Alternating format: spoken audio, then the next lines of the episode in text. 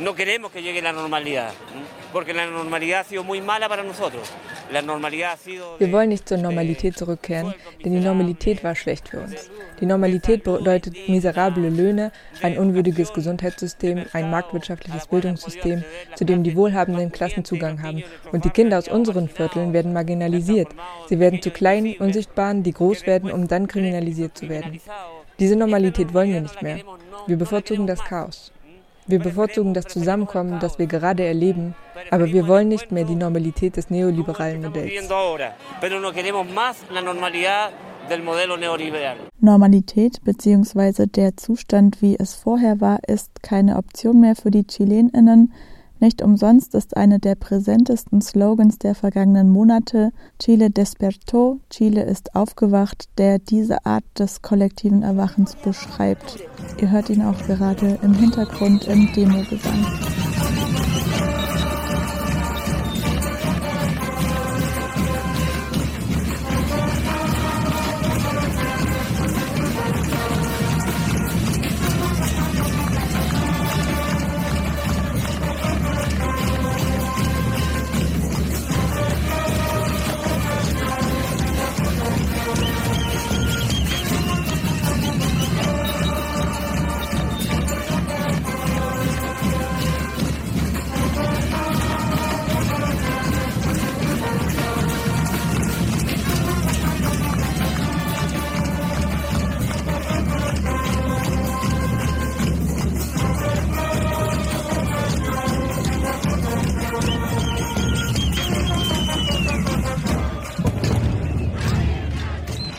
Über Wochen und Monate hinweg trafen sich Menschen auf der Plaza Italia, später nur noch Plaza de la Dignidad, also Platz der Würde genannt. Paloma ist unabhängige Journalistin in Chile und dokumentiert die Proteste seit der ersten Stunde, insbesondere rund um den Plaza de la Dignidad, also diesem ikonischen Schauplatz der Auseinandersetzung. Sie beschreibt die Szenerie folgendermaßen. Que no era violencia, que no era desmanes, que era por el contrario, Es gab keine Gewalt, keine Ausschreitungen. Im Gegenteil, es war und ist ein Ort der Liebe, der Solidarität, des Zusammenkommens. Ein befreiter Ort, wo es keinen Hass gibt, keinen Wettbewerb, keine Diskriminierung, sondern wo es eine kollektive, gemeinsame Kraft gibt. Wo es Freude gibt und Kinder und alte und junge Menschen, Familien, Leute, die Sachen verschenken, wo Essen ausgegeben wird, wo man aufeinander aufpasst, damit keine und keiner Repression durch die Polizei abbekommt. Auch der Charakter der Proteste und die Form der Organisation spiegeln diesen Eindruck wider, denn die Revolte geht nicht von einer bestimmten Gruppe aus, im Gegenteil. Daniel Martinez, Soziologe aus Mexiko und Analytiker internationaler Beziehungen, sagt dazu: En las calles se acabó la dicotomía de ser de izquierda o de derecha. Auf der Straße geht es nicht mehr um die Dichotomie zwischen Linkssein und Rechtssein. Denn links als auch rechts haben ihren repräsentativen Charakter verloren als Produkt ihres inkonsequenten Verhaltens. Die Mehrheit der Kämpfenden hat historische Themen wieder angeeignet. Ausgebeutete gegen Ausbeuter, die oben gegen die unten. Los explotados o los explotadores. Los de arriba o los de abajo. Die chilenische Revolte hatte als zentralen gemeinsamen Feind nicht den Imperialismus oder etwas anderes. Nein, die zivile politische Klasse in Chile. Las movilizaciones sociales, los movimientos sociales, las agrupaciones populares cambiaron die sozialen Bewegungen und großen Gruppierungen haben ihre Zukunftsvision verändert und haben aktuell eine Art horizontale Organisationsform mit Vertretern, die aus der Basis hervorgegangen sind und die diese Verantwortung auf sich nehmen. Das zeigt, dass soziale Bewegungen unabdingbare Akteure sind, um Forderungen gezielt zu lenken und um darauf aufzupassen, dass die politischen Akteure vor der Gesellschaft Rechenschaft ablegen. Ansonsten können wir nicht von Demokratie sprechen rindan cuentas ante la sociedad. De otra manera, no estamos hablando de la democracia. Cada vez que yo miro la historia para atrás, wenn ich auf die Geschichte zurückblicke, waren in der Linken vor allem die Männer sichtbar. Es gab vor allem einen Sprachführer und einen Präsidenten und einen Anführer und so weiter. Es wäre so einfach, meine Pistole zu nehmen und ihn zu erschießen. Und dann wäre das Projekt Geschichte. Im Fernsehen zeigen sie es. Wir sehen eine Sprecherin und um sie herum sieben Mädchen. Zuerst redete eine, dann wird das Mikro an die nächste weitergereicht, dann an die nächste, dann an die nächste, dann wieder an die nächste. Wen sollst du umbringen, damit so eine Bewegung gestoppt wird? Deswegen gibt es keine Anführer. Sagt eine feministische Aktivistin.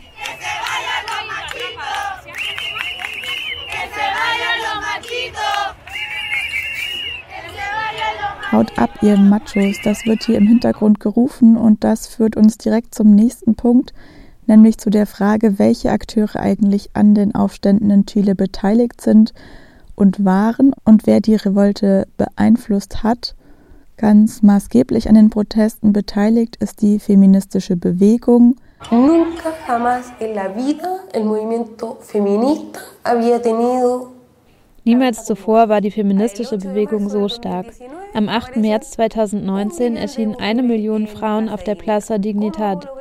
Wie schaffen es eine Million Frauen auf die Straße zu gehen, obwohl vor anderthalb Jahren, wenn ihre Partner sie beschimpft und geschlagen hatten, die Nachbarinnen sagten, sie wird halt gern geschlagen.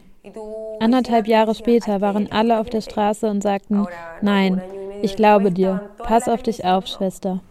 Amiga, yo te creo. Amiga, date cuenta. Am 8. März 2020 gingen vier Millionen Flint-Personen auf die Straßen, um gegen patriarchale und machistische Strukturen in Politik und Gesellschaft zu demonstrieren und die immer noch sehr hohe Zahl an Feminiziden im Land anzuprangern. Die Frauen waren schon immer dafür zuständig, das Leben zu erhalten. Wir wissen genau, wie das Kapital und das Patriarchat das Leben Tag für Tag prekär machen. Das war schon immer so. Kapitalismus und Patriarchat hängen von unserer Hausarbeit ab. Also sprechen wir aus unseren Erfahrungen, da wir immer eine doppelte Ausbeutung und einer doppelten Unterdrückung ausgesetzt sind sagt eine Demogängerin.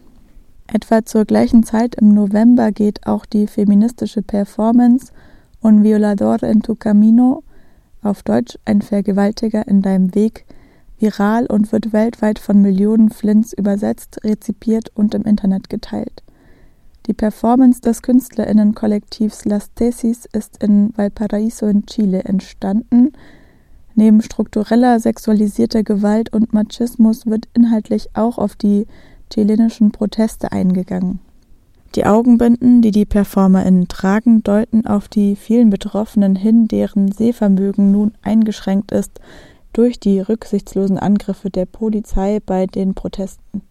Auch inhaltlich spielt der Originaltext auf eine Hymne der Polizei an, in der sie sich ähnlich dem deutschen Motto als Freund und Helfer inszeniert. Die Sentadillas, also die Kniebeugen, die in der Performance mit eingebaut sind, zeigen die Bewegungen, zu denen Carabinieros viele Gefangene unter Androhung von Gewalt gezwungen haben. Die Initiatorinnen wollen das, was in den Polizeiwachen passiert, an die Öffentlichkeit tragen. Wir hören mal in das Original rein.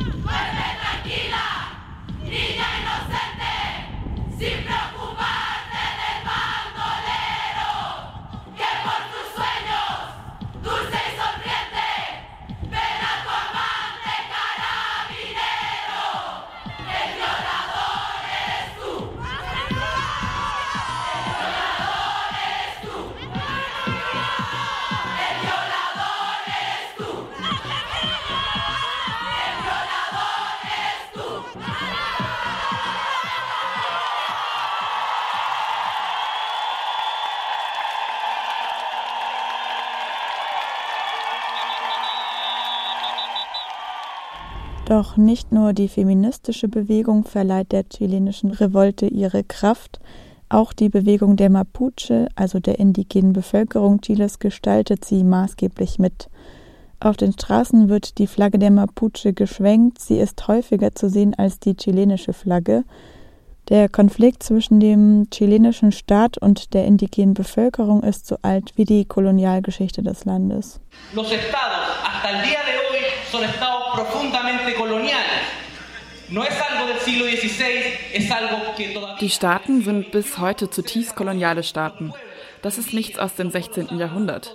Es ist etwas, das sich immer noch und bis heute, bis ins 21. Jahrhundert fortentwickelt.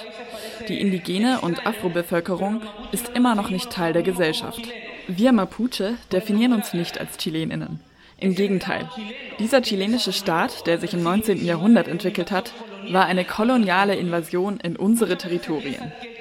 Oft verbinden wir den Kolonialismus mit den spanischen oder portugiesischen Imperien. Aber eigentlich waren es die postkolonialen Staaten des 19. Jahrhunderts, die ihr Eindringen in unsere Territorien immer weiter fortgeführt haben.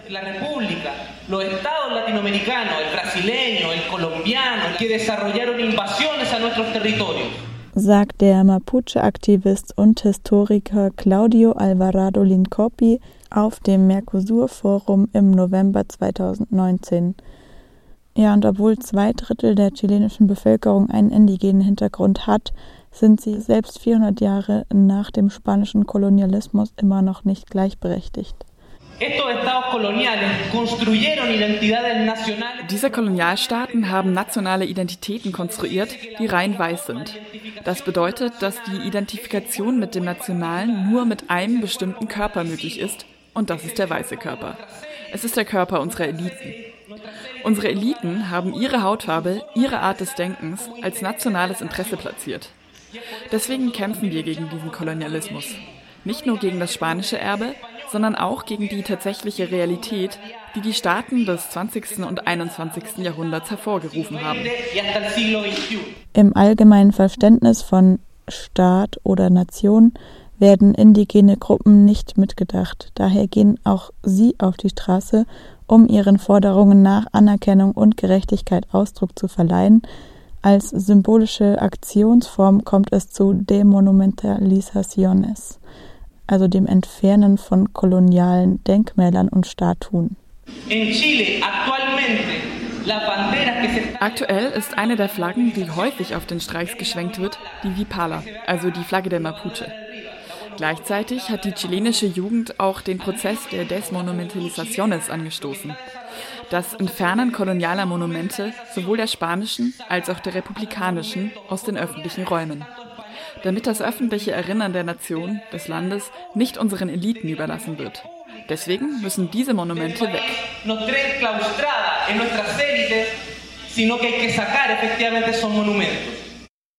Y ese pueblo, ¿verdad? Es único en el mundo es el único pueblo. Tiene un, un, un sentido de la soberanía. Diese Bevölkerung ist einmalig auf der Welt. Wir haben einen Sinn für Souveränität und Selbstrespekt oder Würde und eine Beziehung zur Natur. Mapuche übersetzt die Menschen der Erde. Das Mapuche-Volk hat den Krieg von Arauco gewonnen. Es hat gegen die Spanier gewonnen hier in Chile in der Schlacht von Curalaba 1599. Mit einem gewaltigen Schlag hat es den spanischen Erfolg zunichte gemacht, hat die Kolonien und spanischen Städte im Süden zerstört. Aber keiner weiß davon. Es gibt keine Statue dafür, nirgends. Und dieses Volk kämpft bis heute für seine Souveränität, für die Würde. Deswegen wird die Plaza Italia ja auch Platz der Würde genannt. Und genau dort hissen wir die Flagge der Mapuche agarramos la bandera mapuche, ¿no? Die chilenische Revolte entlud sich einigermaßen plötzlich und mit einer unvorhersehbaren Wucht. Wir haben gerade schon gehört, welche unterschiedliche Protagonisten an ihr beteiligt sind und waren. Der Soziologe Daniel Martinez zieht folgende Parallelen. Aquí estamos ante algo superior a las llamadas primaveras árabes, donde las tecnologías de la comunicación Hier werden wir an etwas erinnert, nämlich an den Ruf des arabischen Frühlings, wo auch die Kommunikationstechnologie benutzt wurde, um sich zu organisieren und die Proteste zu erweitern, in großer Geschwindigkeit. Die KämpferInnen dieses neuen Medienkrieges sind junge Leute, die sich durch dieses Theater multidimensionaler Operationen schlagen können.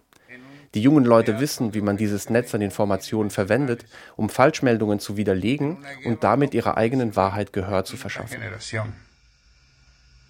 Y los jóvenes además saben utilizar las redes dominantes de Internet para desmentir falsedades y difundir su propia verdad.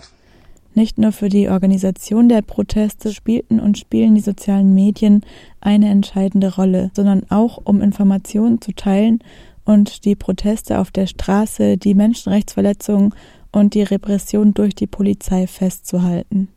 La única, los medios de comunicación independiente die unabhängigen Kommunikationsmedien werden immer sichtbarer und äußern sich durch die sozialen Medien. Daher war es auch so wichtig, Handys und Zugang zu den sozialen Medien und verschiedenen Plattformen zu haben. Und natürlich hatte es etwas enorm Bestärkendes, dass jeder, der an den Protesten teilgenommen hat und ein Smartphone hat, sich einklinken konnte und Situationen von Repression oder Menschenrechtsverletzungen sichtbar machen und festhalten konnte. Die Art und Weise, wie die Polizei operierte, wie sich die Leute organisieren, nicht nur während der Revolte, sondern auch in den Zeiten der Pandemie.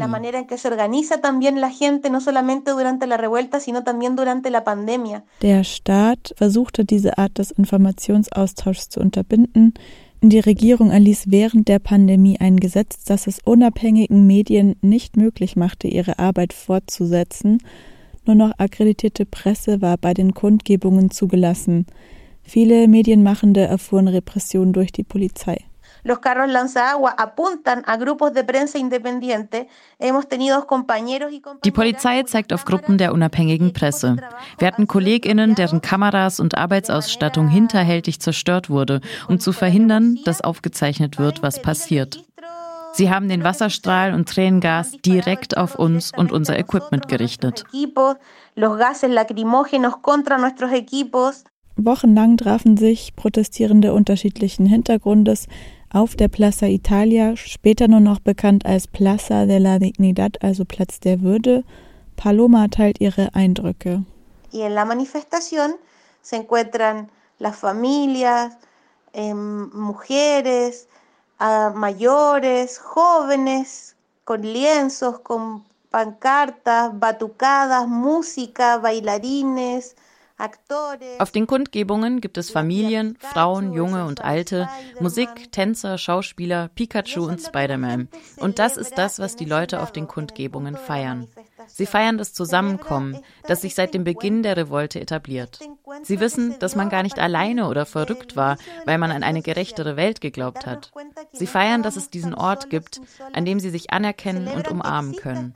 Ein Ort, an den alle hinpassen und an dem der gemeinsame Kampf gefeiert werden kann. Esa es la celebración que se da, la celebración de la lucha en común en la lucha en la que todos cabemos. Doch die Polizei ist mit brutaler Gewalt gegen die Demonstrierenden vorgegangen. Sogar das Militär wurde zum ersten Mal seit dem Ende der Militärdiktatur 1990 auf die Straßen geschickt.